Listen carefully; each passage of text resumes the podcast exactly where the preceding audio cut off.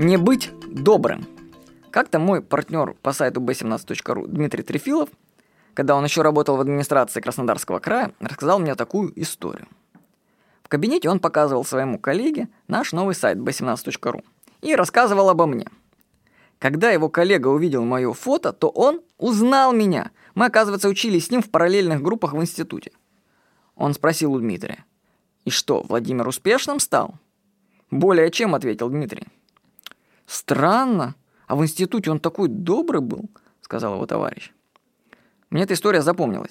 Что, быть добрым — это плохо или это не показатель успеха? Но я действительно был слишком добрый, наверное, к окружающим людям меня. Вот. И знаете, только сначала, вот я начал как-то вести платную рассылку, я осознал всю глубину данной взаимосвязи.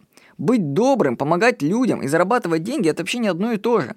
Вас могут любить за то, что вы даете бесплатно, но стоит вам перейти на другие отношения, как вас возненавидят.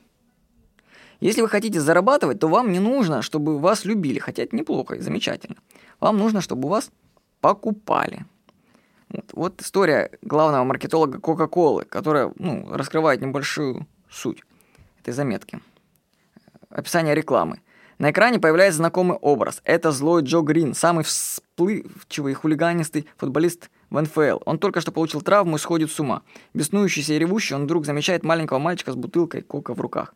Мальчик не без колебаний протягивает ему напиток, а злой Джо берет бутылку и вежливо говорит «спасибо». Затем он отдает мальчику свою футболку. Всей Америке это нравится. Люди говорят об этой рекламе неделями. Критика в восторге.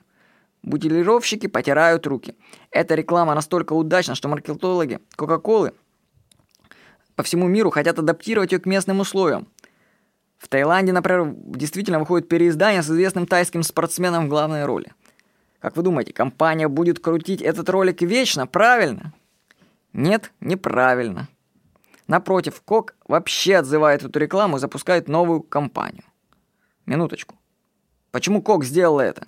Зачем было снимать с эфира снискавшую такую популярность рекламу, производство и выпуск, в эфир которой стоили компании миллионы долларов? Ответ прост. Я точно знаю ответ просто потому, что именно я был тем человеком, который сделал это. Но не я, в смысле Владимир Никонов, а в смысле тот человек, который пишет эту книжку, которую я вам озвучивал. Вот.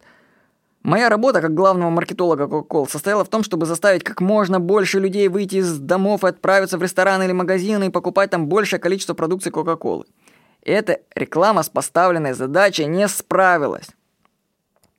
Многие считали, что так быстро уничтожить такую дорогую классную рекламу означало, что большие деньги растрачены впустую. Но я сделал это потому, что у меня была стратегическая цель – побудить больше людей покупать коку. Вот. Мы бы действительно пустили огромные деньги на ветер, если бы продолжали покупать эфирное время на рекламу, которая не приближается к цели и не побуждает людей покупать нашу продукцию. Потому что задача маркетинга – продавать продукцию.